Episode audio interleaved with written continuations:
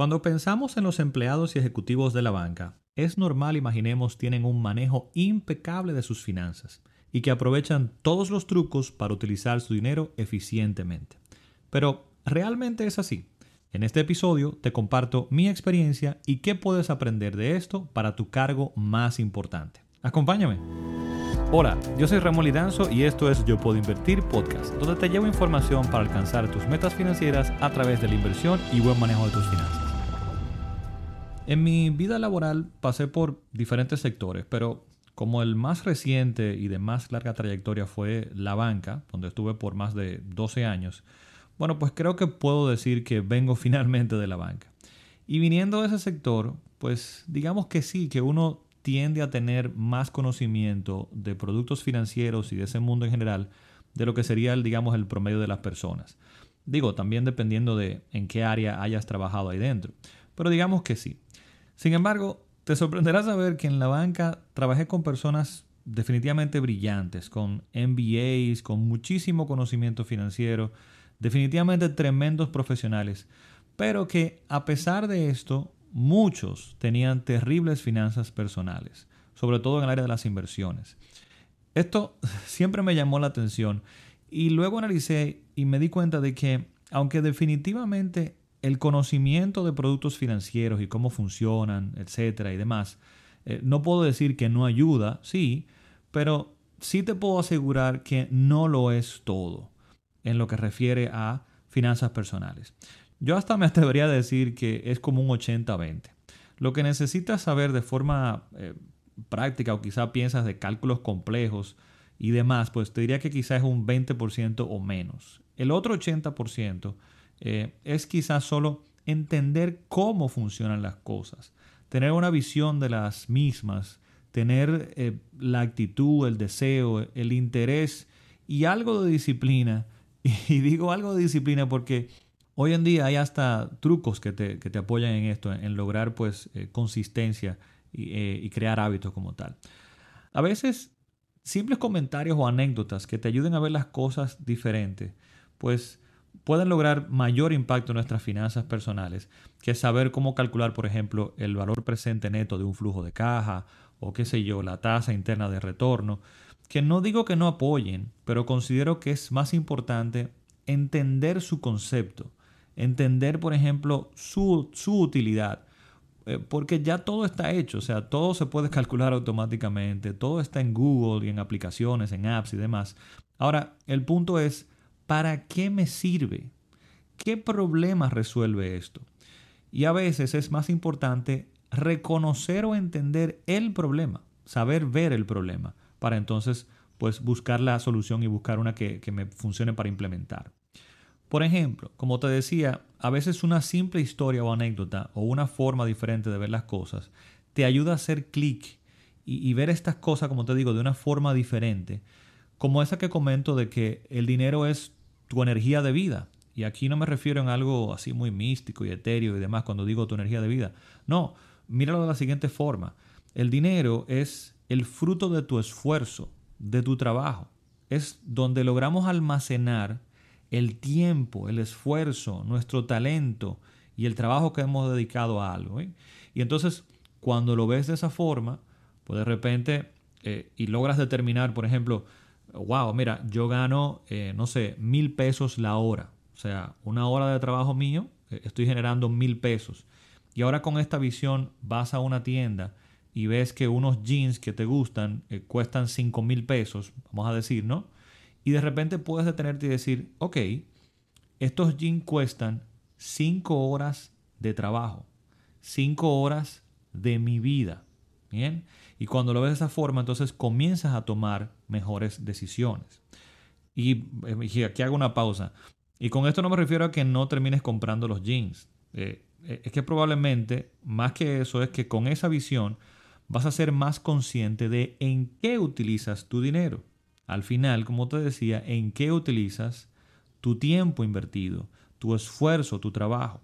Y de repente, logras entonces con esta nueva visión y esta conciencia, pues comenzar a utilizarlo en las cosas que realmente tú valoras y disfrutas, pensando también, en, evidentemente, en cuidar tu futuro y que también logres las cosas que, que valores y disfrutes, pues puedas alcanzarla también a futuro. Entonces, volviendo a muchos de estos extraordinarios profesionales que te dije que trabajé con ellos en la banca, como a muchos, diría que a casi todos nosotros, muchas veces nos hace falta, como te decía, hacer ese clic con las herramientas que tenemos y conocemos ya. las que muchas veces, de repente digo yo, aplicamos muy, muy bien en las corporaciones. Aplicamos muy bien estas herramientas y este conocimiento en las empresas, en nuestros negocios, en nuestros emprendimientos. Entonces, es hacer clic para lograr aplicar estas mismas también en nuestras finanzas personales, en las finanzas del hogar. Por ejemplo, muchas veces yo en mis talleres eh, presenciales de finanzas personales pregunto, ¿quiénes aquí manejan presupuestos en sus empresas? ¿O quiénes dependen de un presupuesto en sus empresas? Y prácticamente todo el mundo o bien maneja o tiene que velar por un presupuesto en su empresa o, por otro lado, debe requerir dinero o partidas de ese presupuesto de la empresa para lograr hacer cosas en su departamento, en sus tareas regulares. Y ahí pregunto, ok, y entonces díganme algo. ¿Cómo funciona el presupuesto en su empresa? Ustedes de repente gastan y gastan y gastan en lo que necesiten, por ejemplo, y luego solo informan en qué gastaron. O, o bien primero preguntan si hay presupuesto para tal o cual gasto o cuánto queda para tal o cual gasto y entonces deciden si lo pueden hacer o no lo pueden hacer. Pues regularmente a esta pregunta todo el mundo evidentemente que responde la segunda. Tienen que verificar si hay presupuesto disponible y en qué lo van a utilizar. Y entonces ahí le digo, bueno, pues exactamente en nuestro presupuesto personal o del hogar debe ser igual, exactamente igual. Usted debe definir las partidas y luego antes de gastar verificar qué hay disponible para esa partida. Entonces ahí siempre comento lo siguiente. Presupuestar no es registrar dónde usé el dinero. Presupuestar es definir y controlar a dónde irá el dinero disponible. Y aquí repito de nuevo porque hay dos o tres palabras aquí muy importantes definir y controlar a dónde irá el dinero disponible. Entonces, en este caso, eres tú quien está en control. Eres tú quien debe definir dónde debe ir tu dinero, en qué deseas gastarlo. Debería estar alineado a tus valores, a tus necesidades y a lo que disfrutas.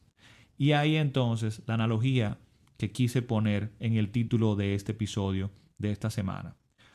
¿Cuál es tu rol más importante? ¿Cuál es tu cargo más importante en tu vida? El director de tu vida, el CEO de tu vida, el gerente general, digamos, de tu vida, de tus recursos. El dinero que produces es el fruto de tu tiempo, de tu vida, de tu energía de vida. No puedes dejarlo que se maneje él solo. No puedes estar tú tu vida a merced de lo que Él quiera hacer. Debes asumir tú ese cargo, ese rol. Entonces, finalmente quiero ahora traerte, y como estamos hablando específicamente de presupuesto, que es una herramienta esencial para comenzar a tomar control pues, de tu vida y de tu dinero, quiero dejarte aquí cinco pasos para hacer, cómo hacer un presupuesto y cómo comenzar a llevar un presupuesto que funcione para ti. Entonces toma lápiz y papel y comienza a anotar aquí estos cinco pasos que te voy a dar. Paso número uno es determinar actualmente dónde está yendo el dinero. Y entonces esto es revisar tres o cuatro meses de estados de cuenta, eh, de dónde está eh, yendo el dinero, con qué estás pagando, determinar dónde estás gastando. Yo podría decir que es el primer paso para comenzar a hacerlo de forma consciente e intencional. Tienes que conocer dónde está yendo actualmente.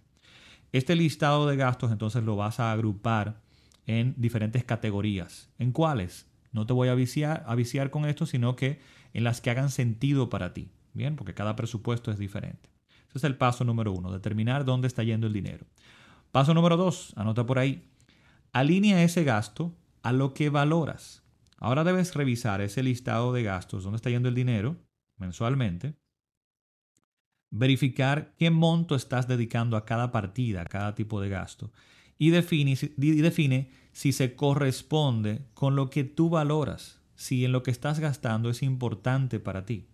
Si ves algo que no te gusta, bueno, pues entonces tú estás en control, comienza a asumirlo, comienza a cambiar y modificar cosas que están ahí dentro. Evidentemente van a haber cosas que son necesidades, ¿bien? Para tus eh, necesidades básicas como tal. Siempre podemos encontrar la forma de, ahorrar y, y, mejorar las cosas ahí dentro, pero también es que te enfoques en las cosas de estos gastos discrecionales, que quizá no son completamente necesarios y tampoco estás disfrutando. Comienza a ajustar estos mismos. Punto número 3, o paso número 3. Determina cuánto ganas y ajusta. Bien. Porque como te decía, cuando te comentaba esto de que el presupuesto es definir y controlar a dónde va el dinero disponible, bueno, pues lo primero que tienes que eh, saber es con qué cuentas, con qué dispones, cuál es tu ingreso regular o tu ingreso promedio. Para entonces ahora ajustar ese presupuesto, bien, pues a lo que tienes disponible en este momento y no pasarte de ahí y entender cuál es tu gasto total y ajustar en base a esto. Entonces, paso número tres, determinar cuánto ganas y ajustar entonces el presupuesto en base a esto. Bien, y ahora pasemos al paso número 4. Comienza a dar seguimiento regular a su cumplimiento. Entonces esto es que ahora que definiste a dónde va el dinero, debes comenzar a controlar que se haga de esa forma, que vaya al sitio que tiene que ir. Entonces al menos una vez al mes debes detenerte y mirar cómo van las partidas y hacer ajustes según lo que se necesita en ese momento. Por ejemplo, si se agotó el presupuesto de saliditas por ahí, guárdese, siéntese ese fin de semana a ver una peliculita con su esposo, con su esposa, y aguante la próxima quincena o el próximo mes. Esa es la idea de controlar. Paso número 5 y final aquí en estos 5 que te voy a dejar por acá. Recuerda incluir el ahorro. El ahorro es lo único que te pertenece y es lo que te va a permitir crear o bien garantizar que puedas suplir tus necesidades a futuro y que logres alcanzar esas metas que tienes a futuro. En una empresa, por ejemplo, estamos acostumbrados a tener planes a futuro de expansión, de nuevos proyectos, para los cuales pues debemos ir separando o alocando dinero que se estamos produciendo en este momento. Entonces exactamente igual debería pasar en nuestras finanzas personales. Deberíamos ahorrar y saber dónde invertir este dinero para nuestros objetivos futuros. Nada, espero que estos consejos y esta forma de ver las finanzas personales y tu rol o cargo principal en ellas, pues te permita hacer clic y logres ver el poder e importancia de esto. Recuerda que si quieres mantenerte enterado de contenido exclusivo, así como de talleres y eventos, para apoyarte a lograr hacer ese clic, como te digo, puedes suscribirte en yopuedoinvertir.com slash suscríbete a mi lista de correos para que seas el primero en enterarte. Sin más, será entonces hasta el próximo episodio. Bye bye.